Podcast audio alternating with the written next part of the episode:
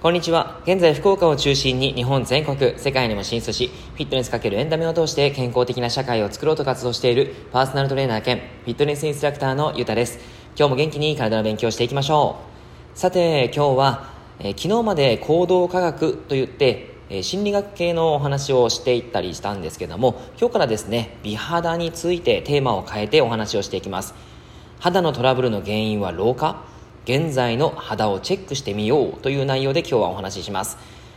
女性にもすごく嬉しいキーワードかなと思いますし男性にも今はですねすごく肌のトラブル多いかと思いますから、えー、まあ、いいワードなんじゃないかなと思っているんですけど、えー、皆さんは肌のトラブルこれをですね何かでケアをされているかなというふうに思います。えー、仕事に行く時買い物に行く時デートに行く時毎日鏡を見て身なりを整えたり、まあ、女性はメイクをしたりそんな中である日ハッと気づく肌の変化っていうのがありますよね、えー、気にする方はやっぱり気にするかなっていうふうに思います。えそれまでですね経験したことのない肌の状態に直面して戸惑う人もやっぱりいるかなと思います。これらの変化の原因は実は全て老化になってきます。嫌なワードですね、老化ってね。えー、どんな人でも肌トラブルはあるものです。でも、原因は老化ということが分かれば、対策も絞られます。体の中での変化が肌にどのような影響を及ぼしているか、その仕組みをしっかりと知れば、あれこれ無駄にお金や労力を費やすこともなくなると思いますので、ぜひお話を聞いていってください。まずはですね、ご自身の肌のチェックをしてみましょう。え今から僕がですね、えっと、いくつか項目を伝えますから、チェック、当てはまるものをチェックしてみてください。えー、あなたの肌にもこんなサインは出ていませんか？ということで、1つ目、全体的に黄色っぽくくすむ。2つ目、毛穴が縦に広がる。3つ目、表情じわが元に戻らない。4つ目、肌のツヤがなくなった。5つ目、顔のラインがぼやける。6つ目、ぼんやり広い広、えー、ぼんやり広い範囲のシミが出る、えー、8つ目肌が敏感になるかゆい9つ目いくら保湿しても乾燥する10個目、えー、ごわごわとした手触りであるといかがでしょうか、えー、一つでも当てはまれば老化のサインが出ています。うわ嫌だっていう感じだとは思うんですけどもこれをそのままにしてしまったらもっと良くないわけですよね。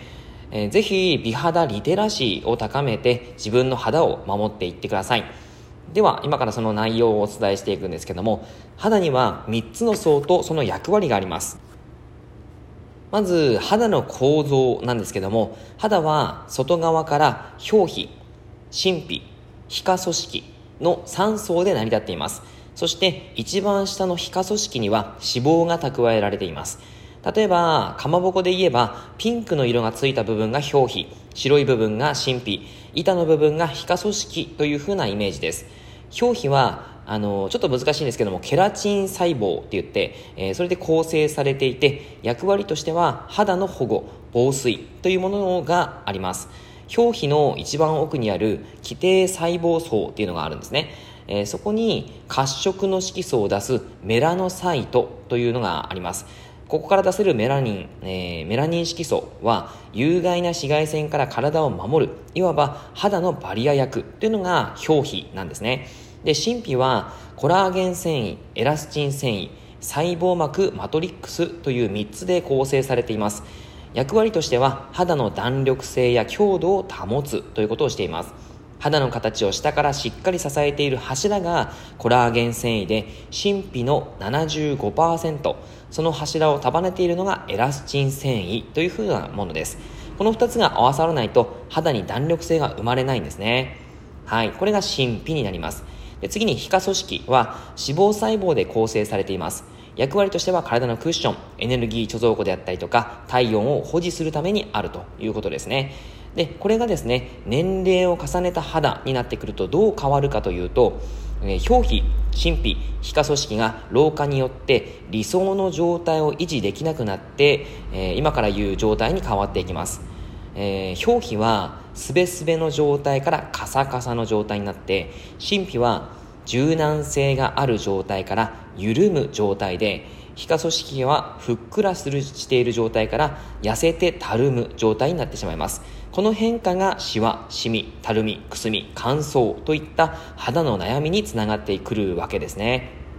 ここで大切なことをお話ししていくと肌の3つの層は体にとってどれも大切な役割を果たしていますが肌の老化現象に大きく関わっているのが表皮と真皮なんですね。肌がピンとした張りを保つことができるのは真皮のコラーゲン繊維とエラスチン繊維のおかげです、えー、ちなみにですがスキンケアアイテムっていうのはほとんどが表皮にまでしか有効成分が届かないものが多いんですね。うんなのでですね、えー、表皮はターンオーバーって言って40から50日によって、えー、剥がれて落ちる性質があります。肌の悩みによっては根本的な改善に至らないこともあるのであの、スキンケアアイテムはですね、えー、まあ、ちょっと本当に選ばないといけないという感じです。えー、スキンケアアイテムによって表皮への働きかけと同時に神秘の状態を改善するためには体の内側からの対策も必要になってくるんですね。はい、この辺をですね、また明日以降にお話をしていこうかなと思っていますので、えー、ぜひぜひ話をまた聞いてみてください。はい、では今日は以上です。内容がいいなって思えたら、周りの方にシェアしていただくと嬉しいです。また、いいねマークをしていただくと励みになります。今日もラジオを聴いてくださってありがとうございました。では、良い一日を。